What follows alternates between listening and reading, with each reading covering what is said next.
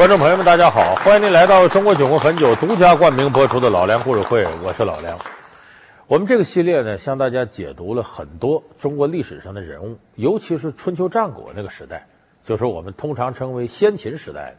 那么这个时代的人呢，很多人呢都有一种至高无上的原则性，就是我为了某种理念，我不惜牺牲自己的利益，甚至家人的利益。这样的人在当时是非常高尚的。但是那个时代也不是没有另类。我们今天说到这个人呢，就是他不管自己的这个君主是谁，啊，不管自己面对的人是哪些人，他只是根据自己家人的利益去考量。也就是说，有恩必报，有仇也必报，甚至报的比较极端。这个人呢，快意恩仇，很有江湖侠客的风范。他是谁呢？就是历史上非常有名的伍子胥。很多人说伍子胥呢，勇敢决绝，算得上大丈夫；有的人说他考虑问题太过从自己切身利益出发，没有原则性。咱们今天就给大伙儿好好解读解读这个充满着传奇和争议的伍子胥是什么人。程晓东导演大师班开班授课，邀您精彩继续。为父报仇，他不惜背井离乡，一夜白头，他又经历了怎样的挫折？从鞭尸到死谏，他究竟是忠臣还是叛国贼？老梁故事会为您讲述快意恩仇伍子胥。伍子胥不是吴国人，他是春秋时候楚国人。他在楚国呢，历代他的家族都是高官。他爸爸叫伍奢，奢侈的奢，是什么官呢？叫太子太傅。太子太傅是什么意思？说白了就是带着太子的老师。这个衔儿呢，在整个的这个国家里头呢，地位非常高。他带的太子是谁呢？就是当时啊，楚平王的儿子太子建。这太子建对自己的老师对伍奢是非常尊重的。但是这个时候，他身边的一个小人心生嫉妒。这个小人姓费，叫费无忌。这个费无忌呢，他官拜太子少傅，但是这个人呢，惯于搞阴谋诡计。这太子建挺看不上他，父王，请父王罢黜费无忌。我就知道你要说这句话。费无忌是个谄媚小人。你做你的太子，为什么总要跟他过不去呢？费无忌独揽大权，还是朝中大臣，又教唆父王终日与妇人传酒。看你倒是受人教唆，所以这个时候，费无忌就琢磨说：将来这要是太子建真正当了楚王了，那我完了。不行，我把这太子建弄下去，换一个人当太子，没准我溜须拍马的，他就喜欢我了。所以这个时候，他开始筹划这些事儿，就跟楚平王建议我呀，出去到各国找美女，咱这太子该完婚了。就这么找来找去，在秦国找了个女孩。但是历史上没有记载这女孩叫什么名，只说她叫嬴氏女。说这女孩漂亮，真好看。回来他跟楚平王汇报，我找了个大美女，如何如何。他知道这楚平王很好色，这费无忌就跟楚平王建议：如果大王喜欢孟颖，何何不自己娶了？既然已经聘为儿媳。恐怕有碍人伦呢。哎，不碍不碍。孟莹虽然聘了，可是并没有与世子完婚呢。楚平王也不是什么好鸟，这行啊，干得呀！就这么着把这嬴氏女领来了。楚平王一看，哎呀，太漂亮了，色受魂语啊！得了，给我当媳妇吧。就迅速之间由儿媳妇变成媳妇了。那么这个事儿出来之后呢，费无极深得楚平王赏识。他接下来，他开始琢磨怎么陷害太子建了。说：“这大王，我给你出个主意，你将来这个江山是不是给太子建呢？”说：“对，我儿子嘛。我建议呢，把他弄到楚国北疆一带去防守去，立点战功，将来也好服众啊。”楚平王一听有道理啊，行啊，就这么的，呃，封太子建呢，你去到北疆镇守去。太子接旨，边城告急，大王。命太子出阵承奉，接旨启程。结果去了之后不长时间，费孝吉说了：“大王坏了，我手底下亲信给我送回来信儿了，这个太子建在北疆招兵买马，要造反呢。”楚平王说：“胡说吗？我儿子怎么能造反呢？”哎呀，你不知道啊，他对您早就怀恨在心了。一个是嫌您这么大岁数不死，他想继位；再一个，你把他媳妇儿霸占了，他知道了，他恨你呀、楚平王一听，心里头很恼怒，但是他将信将疑。这时候，费孝吉说：“这样，大王，你把这太子建招回来，当面问问吧，你自个儿子吗？”当时，费不及打发亲信。到了这个楚国北疆，散布消息说大王认为太子建恨他，要造反，要把他弄回去就杀他。这太子建天生是个胆小鬼，一听着这信儿不敢回去了，跑到其他国家去了。所以这时候，楚平王一怒之下，立马宣布废太子建，另立太子。同时呢，这得追究责任呢。太子建跑了，养不教，父之过，他不想这话，他想教不严，师之惰。帝师有责任呢，把这个。伍奢叫来了，怎么回事？你说吧。伍奢，世子建心怀异志，阴谋篡位。你身为右尹，又是他的师傅，该当何罪啊？大王，你身为一国的君王，应为国人做出表率。现在纳了儿媳不说，还要置自己的亲生儿子于死地。这这这，这这怎样向天下人交代？伍奢，你胡言乱语，诽谤寡人！我杀了你！大王，楚平王这时候已经昏头胀脑了，一看老东西，你敢替他说话，给我拿下！就把武奢全家都拿下了，准备斩了。武奢有两个儿子，大儿子、二儿子，大儿子叫武尚，二儿子伍子胥。这哥俩正好在外边办差，没回来。这信儿马上送到了，说大王发雷霆之怒，让你们回去。当然呢，这个时候楚王的使臣来了，让你们赶紧回去。二位公子快上车吧。进宫封爵这样的好事，到哪里去找啊？请尊使在门外稍后，容我和兄弟商议一下。是。其实这是骗他哥俩回去，为啥？斩草除根。那么这哥俩很有见识，判断明白这形势了，怎么办？这时候伍子胥说：“大哥呀，咱俩跑吧。”这时候他大哥伍尚说：“兄弟，你跑吧。为啥呢？我没能耐，我就是跟你跑，我也没有能力给咱家报仇。而且忠臣不是二主，咱们是楚国的臣子，你跑哪儿去？”我准备一死，全我的名节，全咱们父亲伍奢的名节。兄，既然以殉父为孝，我就以报仇为孝。哥哥执意要去，我也只好在此待变。就这么着，这伍尚跟着使臣回去了。那后来果然是连他带武氏家族老老少少七八十口人，全被斩首了。那么这伍子胥这时候跑还有个顾忌，他身边就有个老婆，他跟老婆这个关系非常好，两人很有感情。伍子胥就犹豫：你说我跑带着个女人亡命天涯是很麻烦的，可是我把她扔这儿，夫妻情深，我又不忍心。这时候他老婆。很有男子汉气概，是个女汉子。说男子汉大丈夫，犹犹豫豫算得了什么？你为了报仇，怎么能就想到自己个老婆呢？我也让你省事儿吧，拔剑自刎了。我让你省心。你看那个时代人在这个面前是多决绝果断。伍子胥一看媳妇儿也死了，了无牵挂，跑吧。往哪儿跑呢？这个楚国我们知道，现在这个湖北一带、荆楚一带。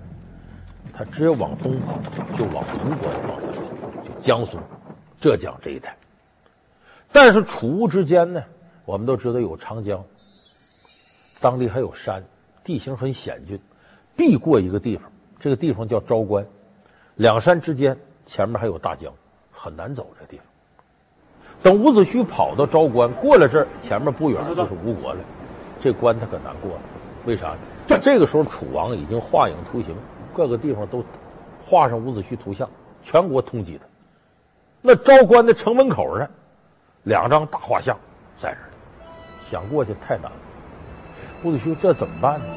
这时候他想起来呀，有个老朋友叫东高公在这住，找他商量。高公说：“这事儿我帮你，你别着急啊，我得准备准备，你等个两三天。”就这么的呢，把伍子胥安顿在家中。公子怎么不吃了？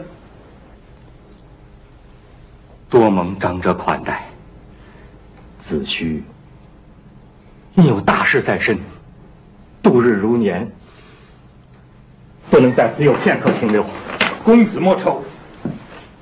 老夫的计谋已经成熟，单等一位与公子相貌极为相像的人，此人一到便可行事。只是公子切切不要离开此地。就这么的呢，把伍子胥安顿在家中。一晃呢，等超过两天，第三天，伍子胥急急忙忙找东高公说：“你得赶紧，我急得不行了。”东高公抬头一看伍子胥，就愣了。为啥？伍子胥本来一根白头发没有，那时候不过他才三十出头，结果这一宿之间满头白发，为啥？急的，就这一关过去，我跑到那边才能为我爹娘报仇，为我大哥报仇，为我妻子报仇。现在陷到这块，很有可能自己性命不保，何谈报仇？内忧外患，内心里头也是焦虑无比。一个晚上，头发全白了。公子。不要难过，你这是急的，过了关以后还会变黑的。快快请起，我为公子贺喜啊！哎，何以幸灾乐祸？不不，公子如今的相貌，别说与我黄埔那无缘了，就是与那昭关上悬挂的绘图，也是判若两人呐、啊。对呀，经你这么一说，老夫倒是又有一计了。什么计谋？到时候你二人尽管不动声色的朝关外走就是。就这么着，把这伍子胥顺利的送出城来。当然，这一路之上呢，不止这点危险，前面就横着江，怎么过去？这也是楚国地界。这时候呢，在芦苇当中摇摇荡荡摇出一叶扁舟，上面有个渔夫，岁数挺大。客官您要啊，老丈能快速送我渡江吗？那行啊，你上来吧。这个伍子胥这人很多疑，他上了船上，他琢磨，全国悬赏通缉我，这老头要认出我来怎么办呢？于是，在船上他就问老丈：“你认识我吗？” 这渔夫乐了，哈哈，你不是伍子胥吗？伍子胥一听，很是吃惊。到了对岸，这伍子胥上岸了，这渔夫摆舟在那停着歇一会儿。伍子胥走了两步，一琢磨，不行。这他回头要马上汇报了，我这么一个人我又没有马，说追上就能追上我呀。所以他一转身，这伍子胥说：“老丈，老伯，这把宝剑是先王所赐，传到我家已历三世了。这上面的七颗星是七颗宝石，价值百金。您收下，以谢救命之恩。”楚王有令，擒得伍子胥者。赐粟五万担，封爵上大夫。老汉我不图万担之赏、大夫之封，反倒要图你这把百金之剑吗？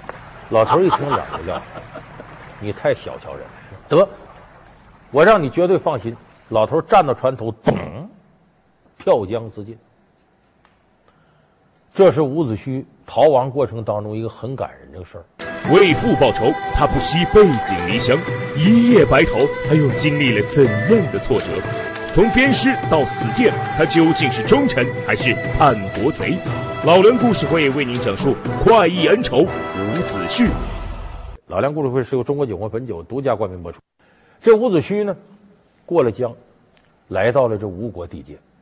伍子胥的名气很大，这时候楚平王杀伍子胥全家的事儿呢，列国尽知。各国家都知道了，所以这伍子胥一到楚国，一到这吴国地界，吴国各派政治势力都想把伍子胥拉过来，知道他能耐大。当时吴国国内呢，国王呢叫王僚，他虽然坐在王位上，他有个兄弟叫公子光，这个人挺了不得。公子光就是后来的相传春秋五霸里的吴王阖闾。这个公子光呢，不服他哥哥，俩人其实明争暗斗。一看有这么大能耐来了，哥俩都想争夺这个伍子胥。最后吴王僚把伍子胥招入帐中，但是公子光不甘心失败，收买一些人挑拨离间。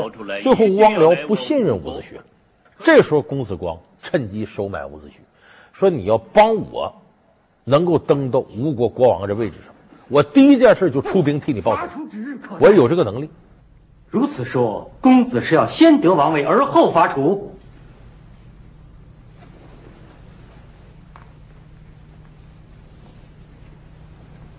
若得到王位，我必帮先生。这个时候，伍子胥就没管三七二十一。虽然吴王僚曾经是他主子，这时候他不管了，他是自个儿合适就行，谁能帮我报仇，我向着谁。说怎么能够扳倒吴王僚，让公子光登基？这时候，伍子胥给策划了中国历史上著名的专诸刺王僚。这个专诸是干嘛的？这就是个厨子，就会做鱼。这公子光在家里宴请吴王僚，吴王僚来了，把这鱼上来。这鱼里头藏着一把匕首，给这鱼浇汁功夫，从鱼肚子里钻出。作为厨师嘛，把这剑抽出，一下子刺死吴王。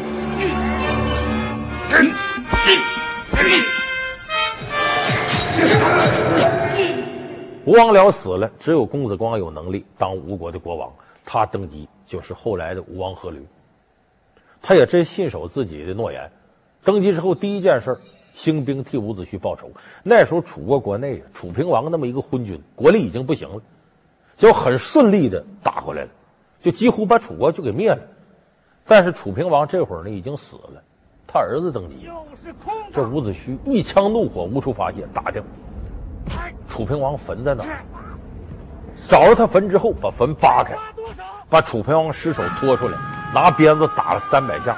这是中国历史上有名的掘墓鞭尸，那就打得要多惨有多惨。就是他！